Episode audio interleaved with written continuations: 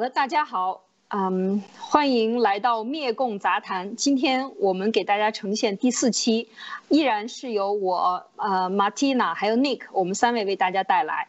啊，今天的话题呢，就是回到呃，可能相信很多的这个呃战友们都已经看了今天啊，还有昨天啊，文贵先生从一月二十号以来的几次的直播啊，其中就是讲到了很多。对大选问题的看法，以及很多战友他在这个巨大的转变的时候啊，这个心理的承受可能达不到，或者有很多人认为啊，郭文贵或者路德做的这个节目做的预判失败了，然后你们是骗子，然后你没有做到你这个之前的努力等等各种各样的心态，包括有一些人很失望，甚至有很多人。呃，离开了这个关注呃路德社，或者是离开了爆料革命，认为我们做不到这些，这个真正的能够灭共，或者认为这个世界不可救药了，等等等等，各种各样的。各种各样的心态，在这一次的幺二零前后这几天里边呢，得到了很充分的一个展示。那么在这个过程中呢，包括我本人也是在推特上有很多人这个开呃开始是很支持的，然后就突然骂起来啊，就是各种各样的反应。那么我们也想就这件事情呢跟大家谈一谈。今天谈的这个话题呢，呃，名字很大，但是内容呢很直接，就是你。准备好迎接灭共和后中共时代的到来了吗？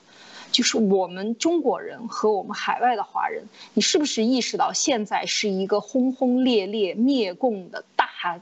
巨大的这个运动，全球的这样一个运动当中，那么在这个过程当中，不知道大家是怎么想的？除了在过去三年中看到了文贵先生用他自己的亲身经历来直播几千次的这样的视频，包括路德先生也是上千次的视频，来给大家讲直播这个灭共的过程和整个。这个调动西方所谓的以美灭共，以西方的以法灭共啊，最后以共灭共，最后全世界自动灭共，人民自动觉醒起来，站起来灭共的这样的一个过程呢，在整个的这一场轰轰烈烈的运动当中，现在到了一个很关键的一个转折点，而这个转折点里边，我们看到了也有教训，啊，有很多教训，也有很多精彩的篇章。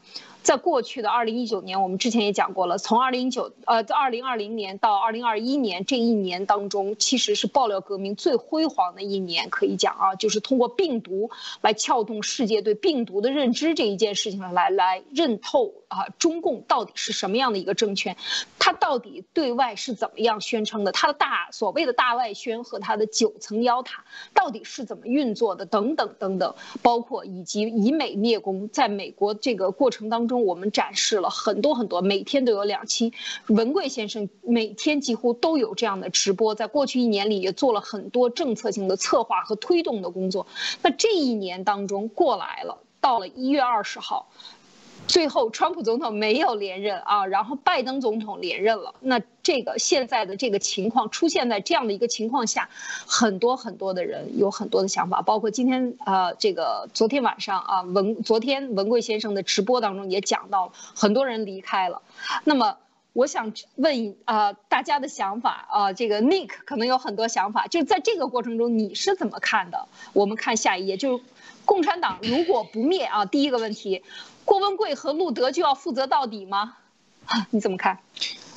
那个，呃，谢谢李姐。就是说，呃，我我我应该跟很多战友，我很理解他们，因为我可能跟他们一样，在呃第一天的时候有有很就有一些失落，然后有一些难过，但是呢，我应该是算比较快的，迅速调整了自己，因为，嗯，想想。那些战友的痛苦和难过和失落，其实也都是因为大家有这种非常急切和迫切的希望，能够说这个川普总统连任，连任了之后，然后雷霆万钧之势，然后这个这个七十二小时 是吧？这个在极短的时间内灭掉中共，这大家所有的战友应该都是有这样的一个愿望和这个希望的。那最后川普总统没有连任。呃，然后大家失落，这也是非常正常的，就是我可以理解。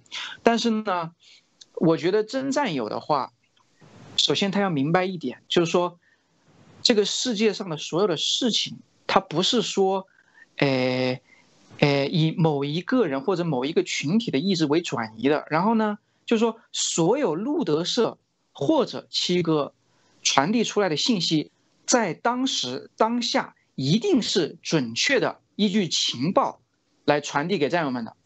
他们把咱们当战友、当亲人，然后呢，不惜冒着这个被对方掌握，因为七哥经常讲说，哎呀，这个没搂住，对吧？就是后面会影响后面的行动等等，经常犯这样错误。其实也就是为什么呢？他把咱们当战友、当亲人，然后把这些信息传递给大家，给大家一些信心，然后，这个、这个、这个，呃，这个、这个鼓舞军心，是吧？可以这样理解。但是，在事情是在动态的发展和变化的。它不会一成不变，所以后来这个事情发展到说有一些突发事件，有一些啊未被大家提前考虑到的一些情况发生的时候，我觉得啊，首先从这个层面来讲，我们不能说他们啊，不能骂他们，不能说他们是骗子。就很多战友，我觉得真战友首先是不会攻击，呃，咱们这些爆料革命前排战友的，因为。咱们说实话，如果是真战友，咱们在一条船上，咱们有共同的目标，对吧？诚然，这个传递的信息到最后发现有偏差、有误差，但是是我觉得谁都不是神呐。如果说七哥，如果说我们这一次说预测或者说是川普没有连任，我们就不干了，就结束了，那我觉得。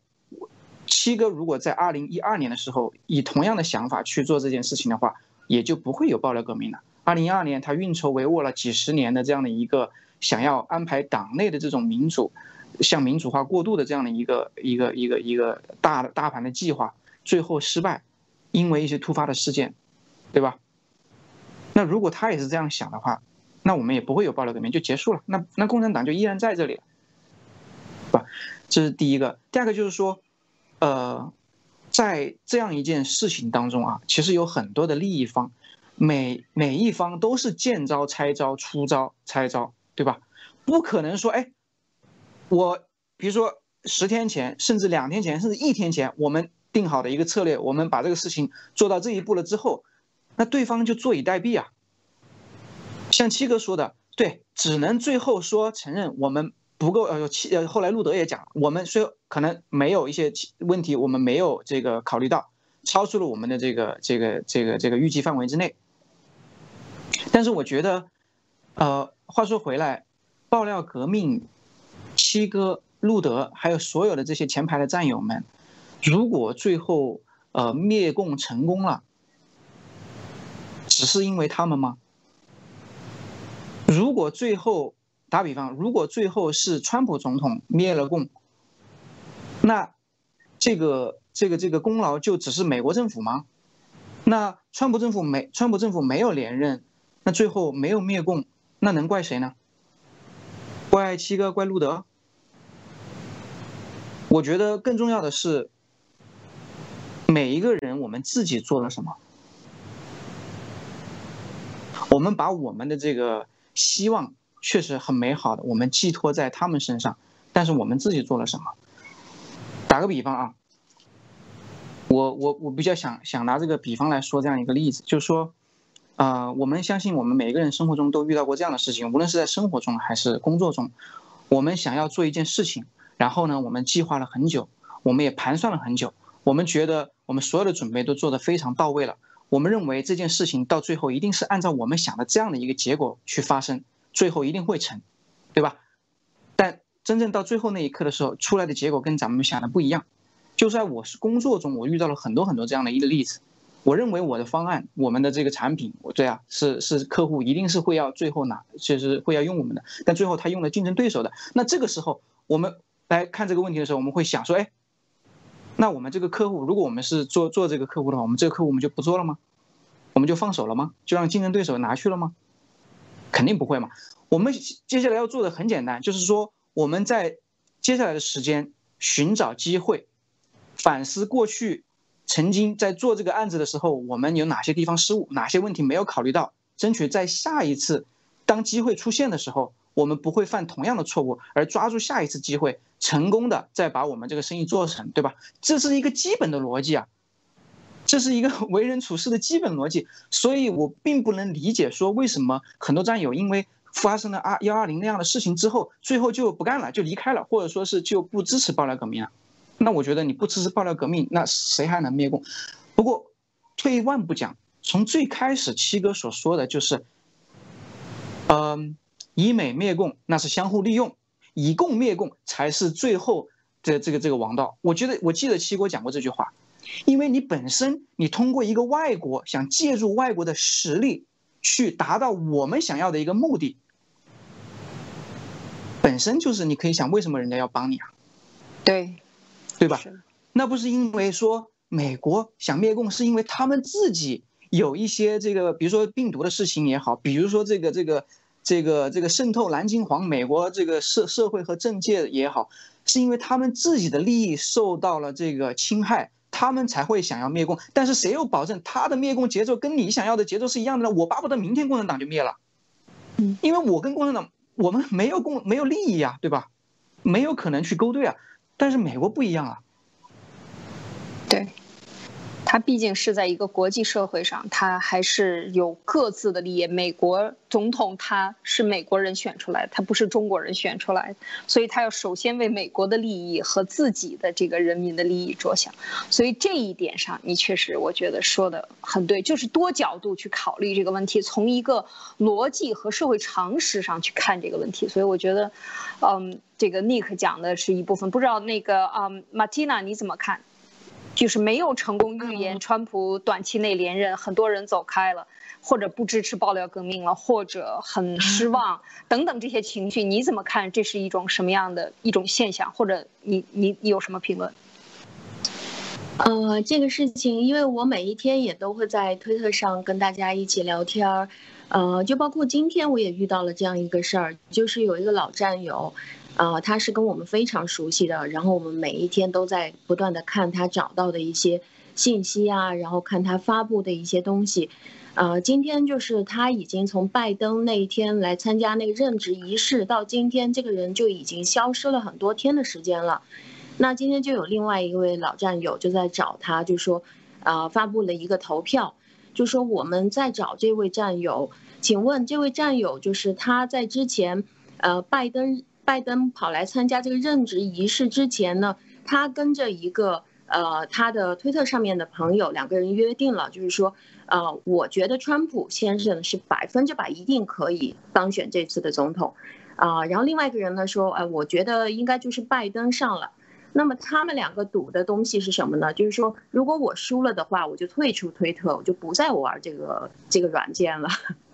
所以他就因为支持川普总统，所以呢。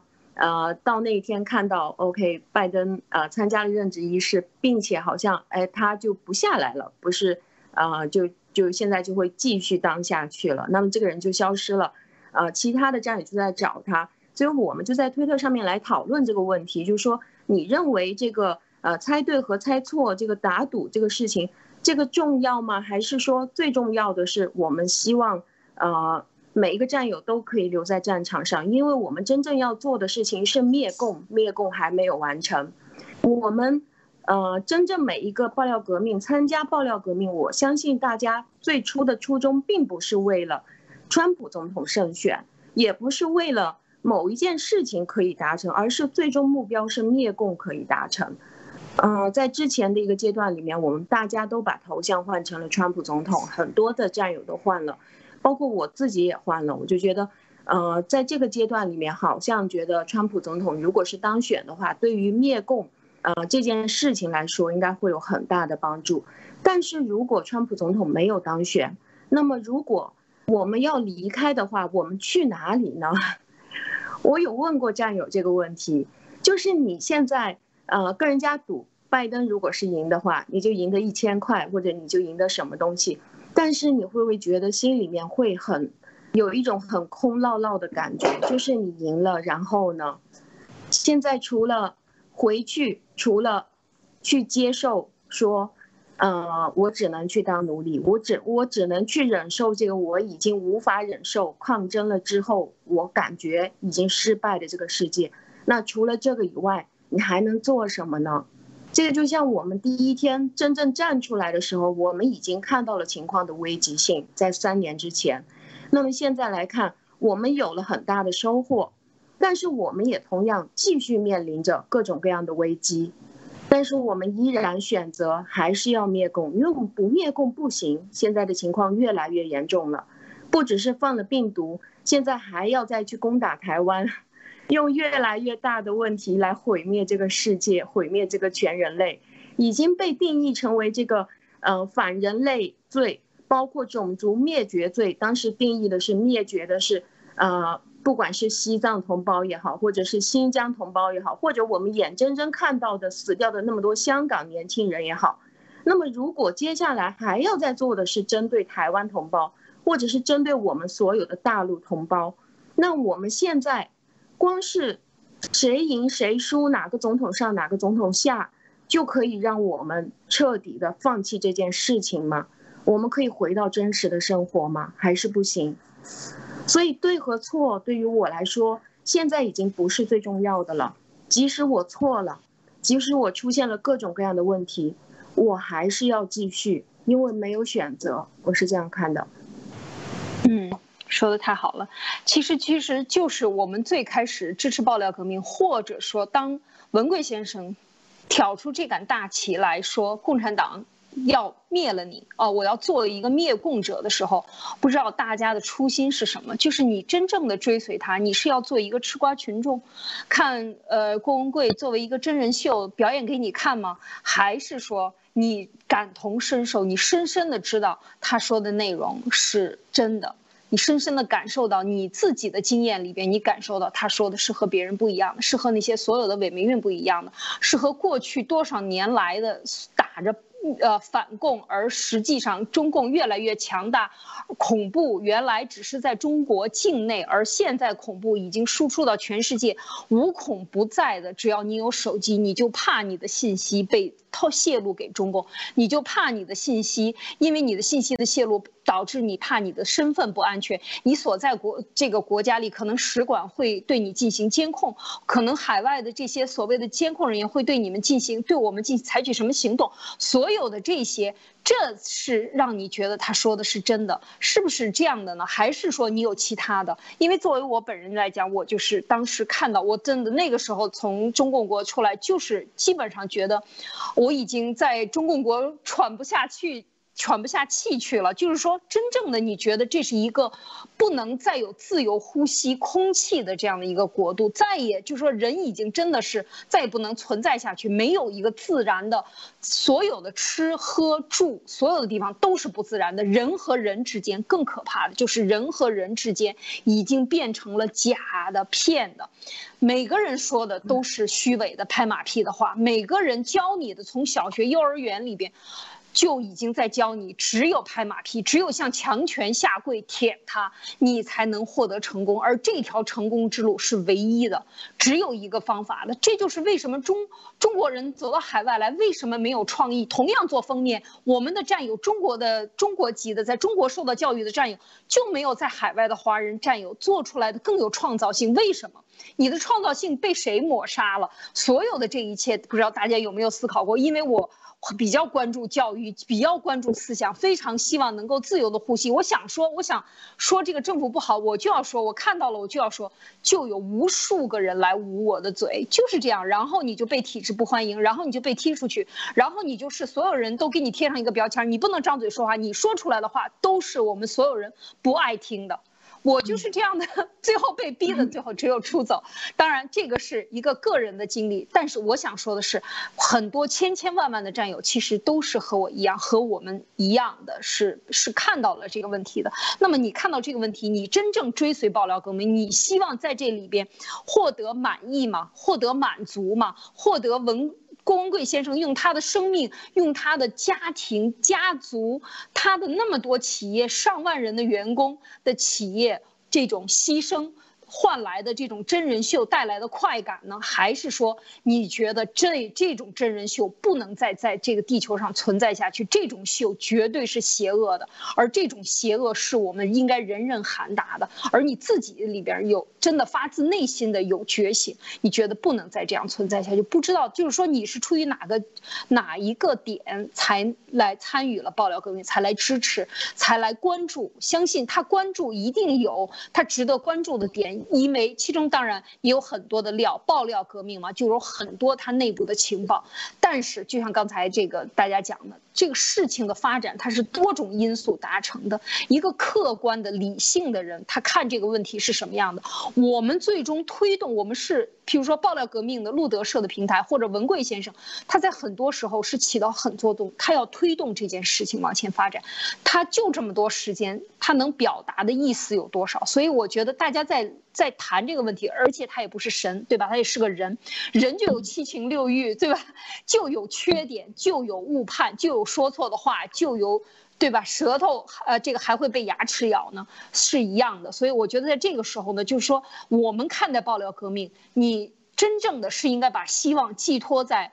文贵先生、路德先、路德先生和路德社和所有的这个前排的这些爆料、这些农场的这些农场主们和那些战友们吗？还是说我们自己觉得他们的力量还是太弱了，或者是说他们的力量需要再加一根稻草上去？我们把每个人的力量都加在去，你到底是选择是什么样的一个角色来看这个问题？所以我觉得这也是在这次大选中爆这个大选的事件中前后啊，我们听到文贵先生直接。非常直接的就讲，他说这是一次非常大的挫败，因为他做了太多手准备了，但是全部都没有成功。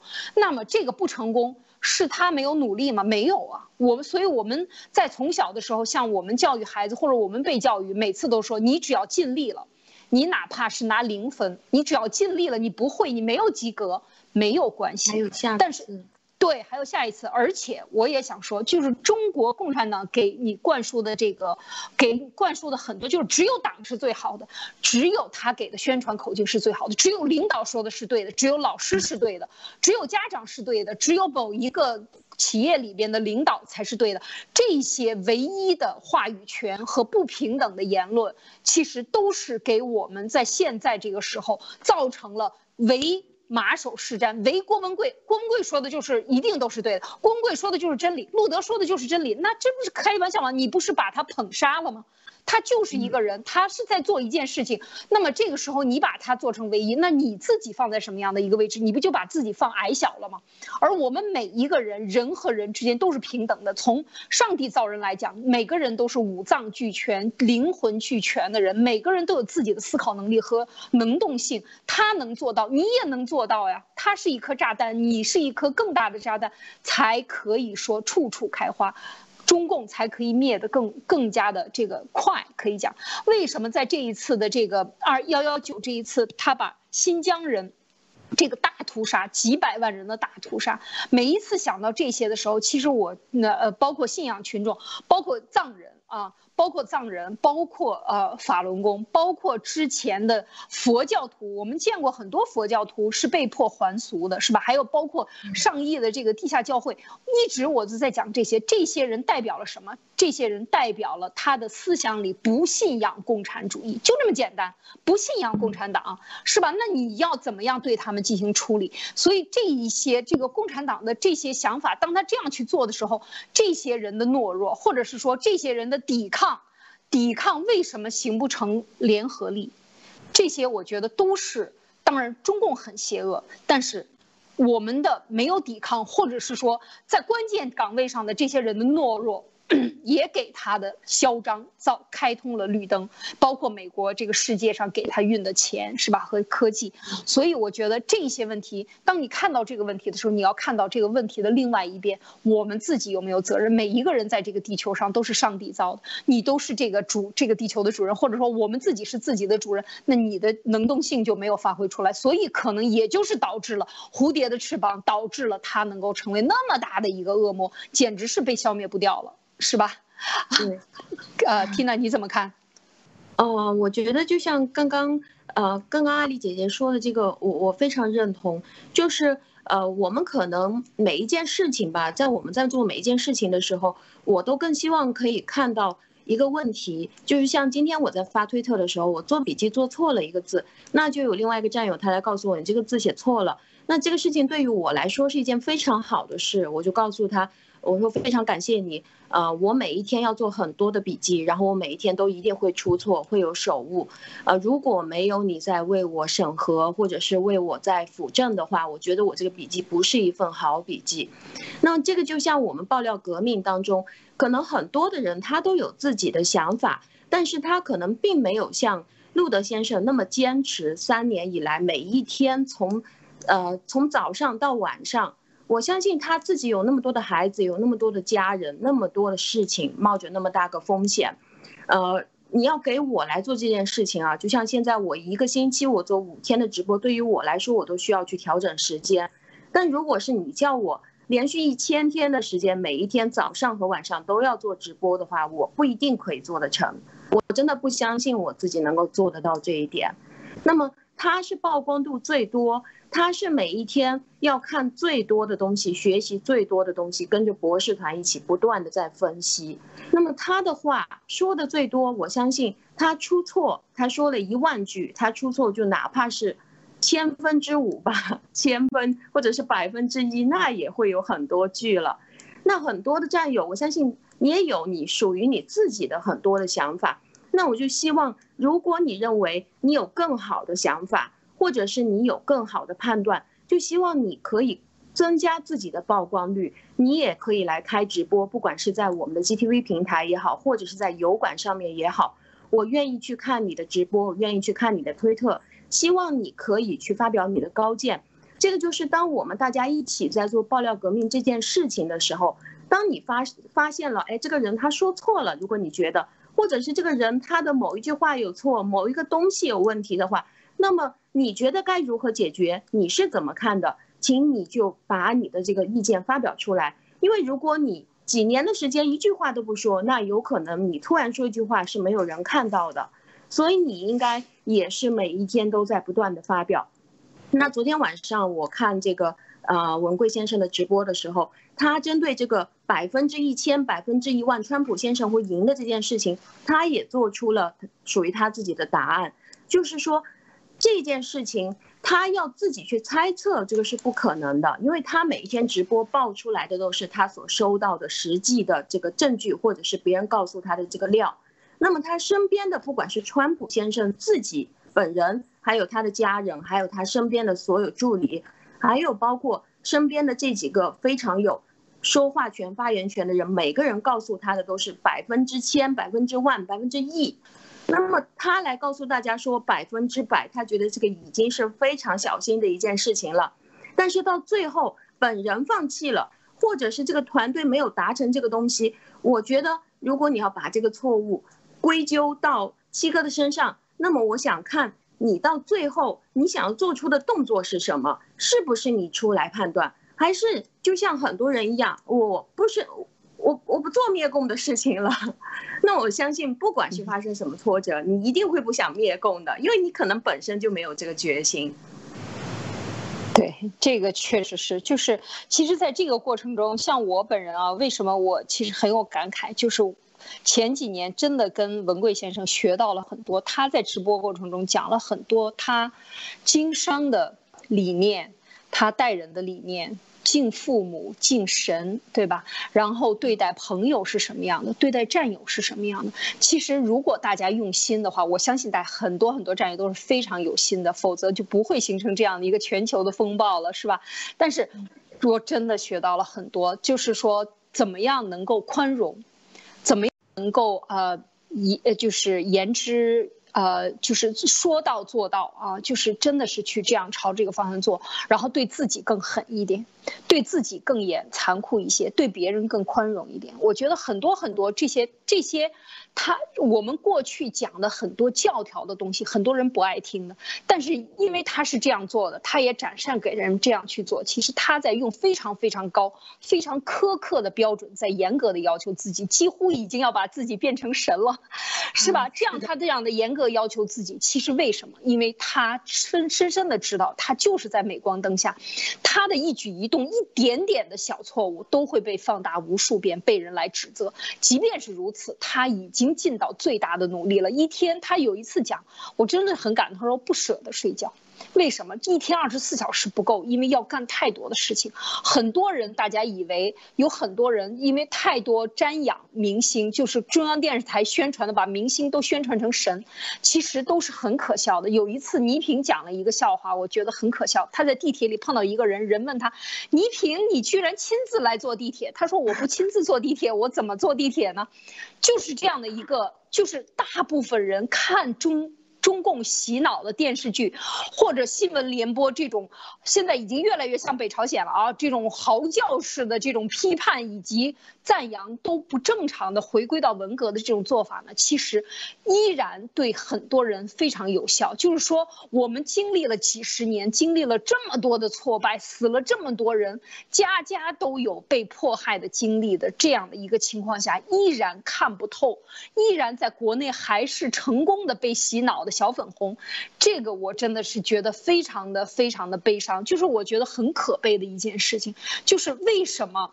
呃，你想不明白，看不到呢，就这么一个简单。你换一个角度，为什么？就是中共的洗脑太成功了，洗脑教育太成功。从幼儿园开始，到小学，到中学，到大学，让你走团支书，让你当党支书，然后让你一路走上去，以拍马屁，以党走党票才能够获得成功的这条路作为唯一的一个这个标准。这个世界有太多太多的标准了，但是他用这一个标准取代了所有的标准，然后。让让你变得畸形，彻底背离人性，这一点是很多人看不到的。所以，当我走出来以后，我真的是现在非常想得开。这个孩子的教育学习一定是好的吗？如果连和多少博士生毕业了以后，连基本的生活常识没有，自己的衣服不能洗干净，自己做人的外表的形象不能处理好，我认识太多了，在国外读了书或者在哪儿读了书，全部都是家人捧着，只有读书是正确的，其他什么事情都不会的。可是我们在海外看一看。看这些外国的孩子，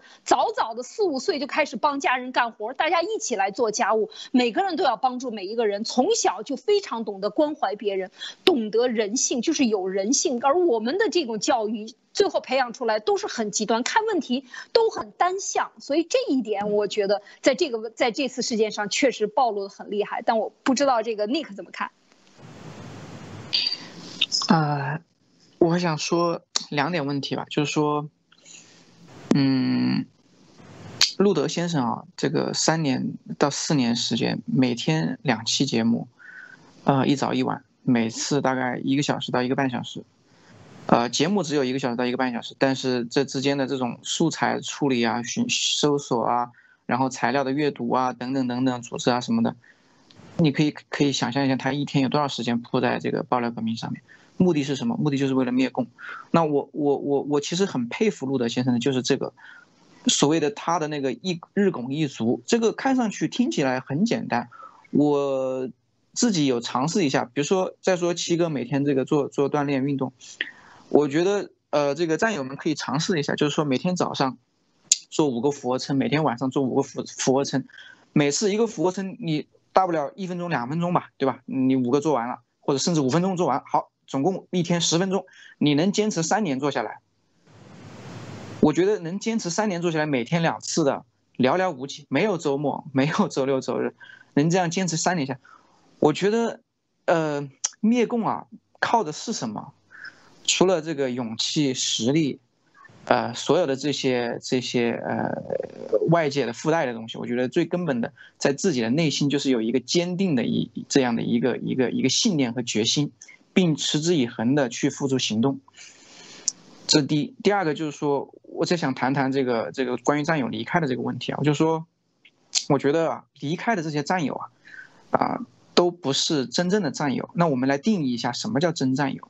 我觉得真正的战友呢，你可以不一定有这个能力去灭共，你也可以不一定有这个实力去灭共，但是你一定有这个决心和坚定的愿望，要去灭共。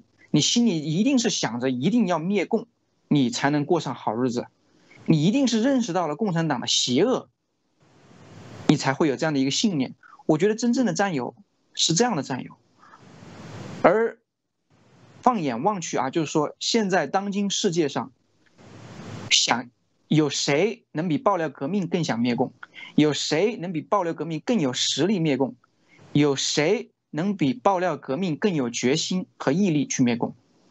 我觉得那些离开的战友分两种啊，第一种是这个不是真战友，这个咱就不谈了，你这个怎么最后都走不到一起的，都走不到最后的啊。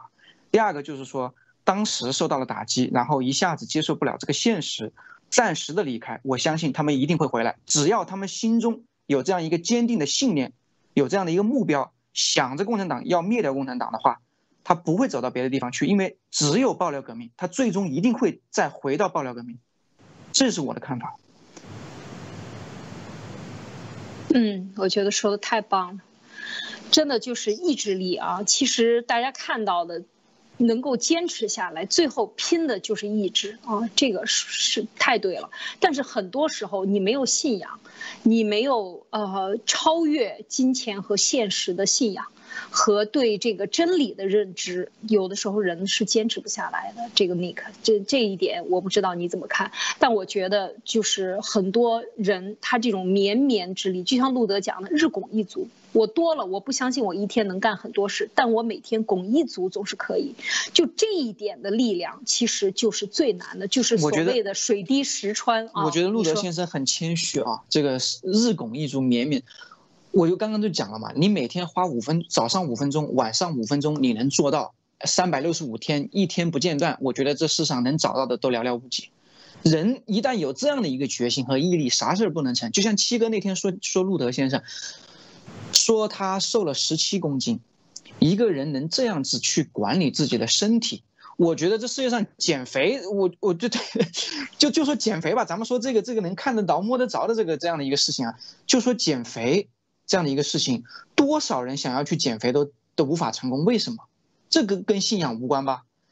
这个跟对跟很多东西无关吧？跟实力无关吧？跟金钱无关吧？跟能力无关吧？这个其实说白了。你就是锻炼少吃，这无非就是拼的一个意志力，但是这个世界上就是有那么多人缺乏这个意志力。但是我可以看到的是，路德先生、博士军团、陆安默，对吧？陆博爱冠，还有七哥。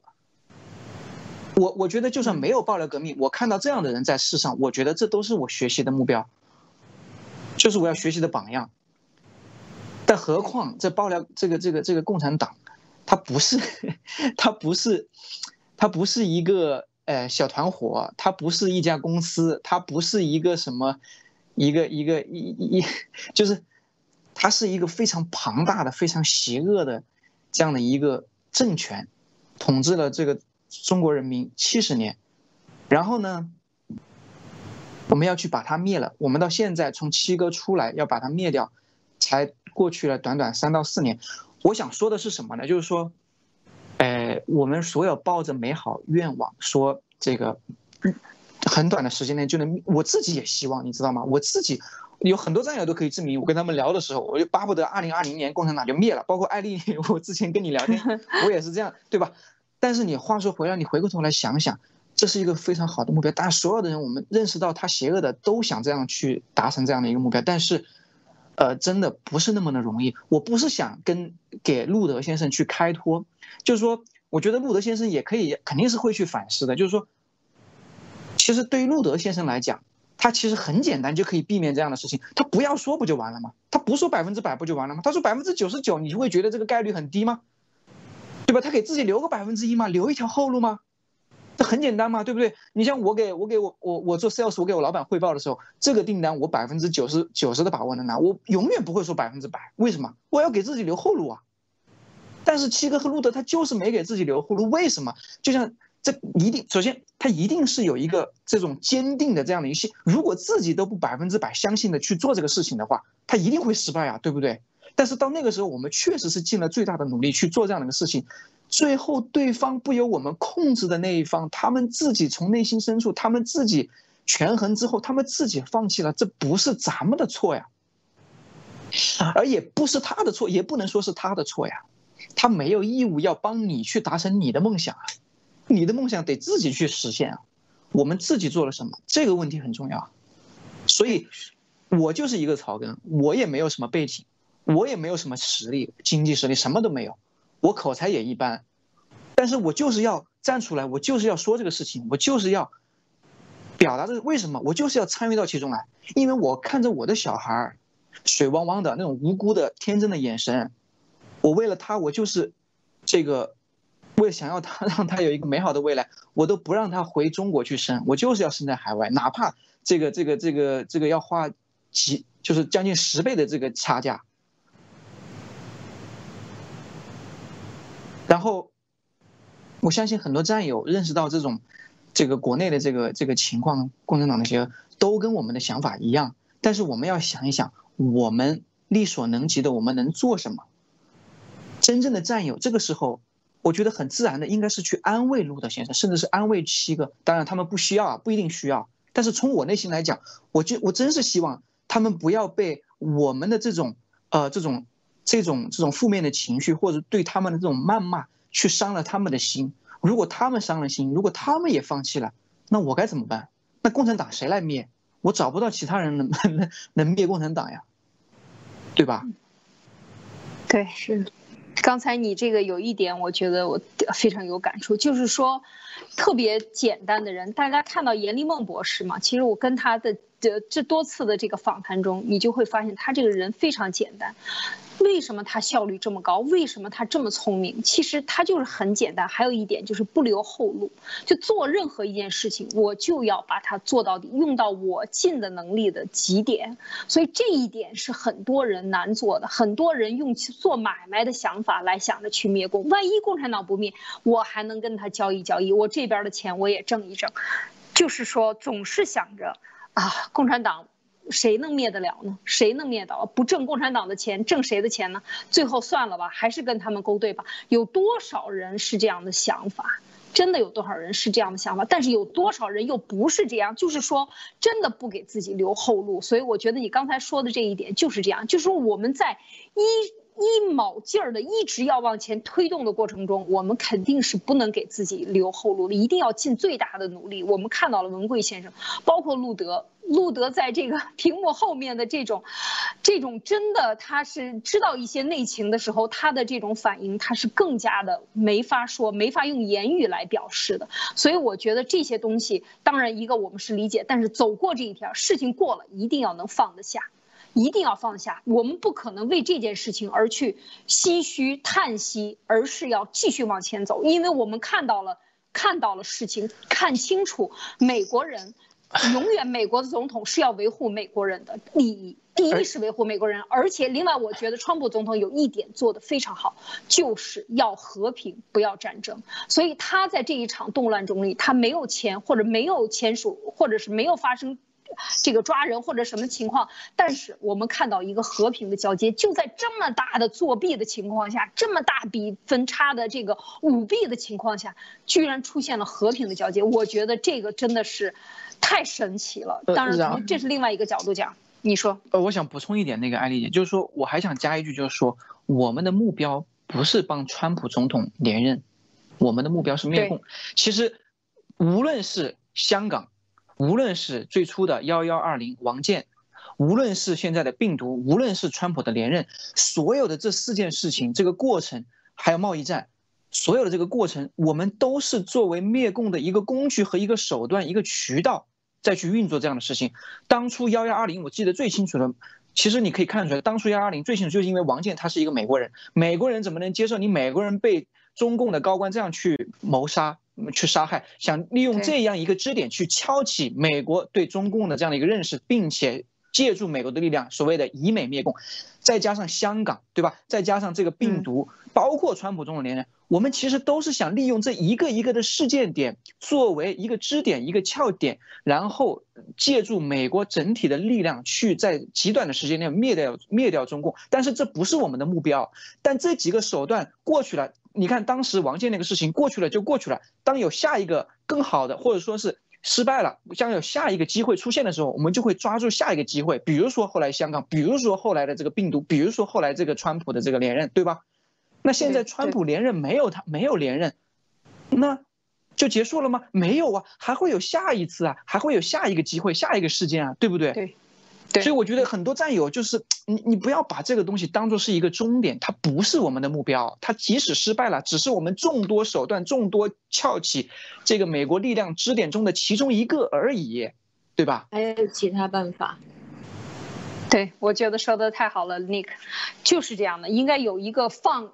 把气喘喘得更匀，放得更远，眼光放得更长，因为这个灭共和灭共之后还有多少路要走？灭共以后呢？灭共共就灭了吗？我们看看，这希特勒死了，那纳粹精神就灭了吗？有多少纳粹精神在世界其他地方就又继续演？呃，衍衍生下去，那么苏联倒台了，苏联倒了，现在俄罗斯现在的做法，它就一定灭掉了吗？多少曾经被苏联，要知道大家一九一八呀，搞当时这个列宁在一九一八，当时搞的这些这些暴动，那是一百多年的时间了。那么它的这个毒的去除，是不是跟中共的毒去除是一样的？它都是需要时间的，而这个时间，首先是要在我们的脑子里换取。这个空间和这个时间才能够慢慢慢慢，当然这是说的是灭共以后了。但是现在我们关心的更多的关心的是真正的中共的灭亡。在中共灭亡这件事情，我们要加紧脚步，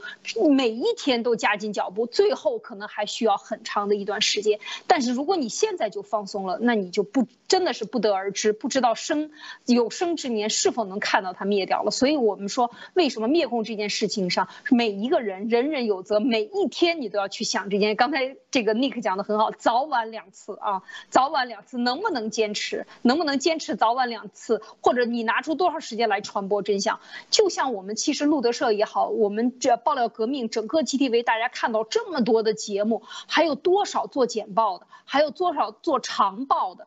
多少做英文报纸的，还有多少韩语的、什么俄罗斯语的各个语种的这些这些战友们，其实他们都默默无闻，每天都在做。大家要知道，有的是每天一期，有的是每天两期，都在做各种各样的节目，在传播当中。所以这些默默无闻的战友们，他们真的是可敬的，也真的是可以值得尊敬的啊！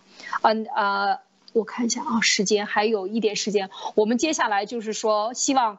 嗯呃，请呃马蒂娜再谈一谈，然后我们就可能这一期节目就要结束了。你有什么再要补充的吗？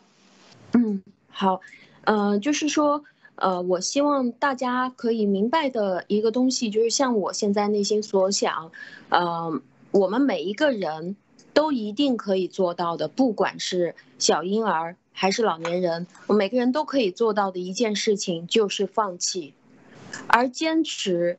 是极少的人能够做得到的。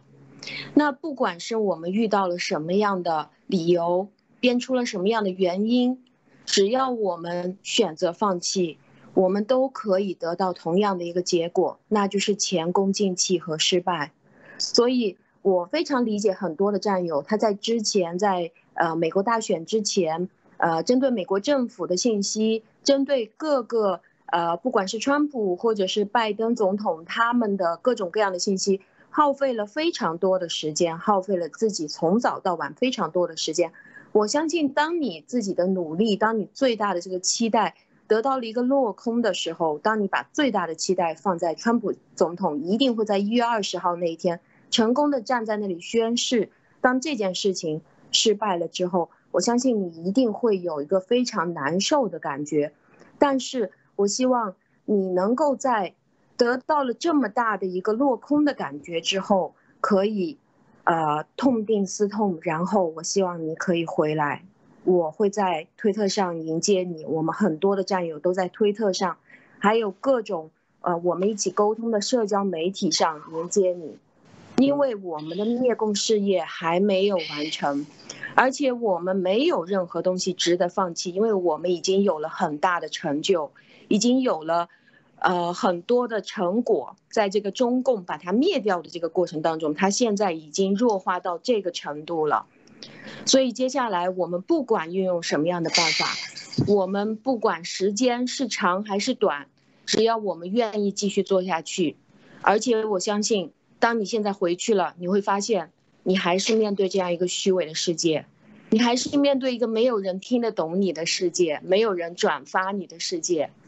所以，我希望你回来，我们迎接你，然后接下来我们一起把这件事情做成。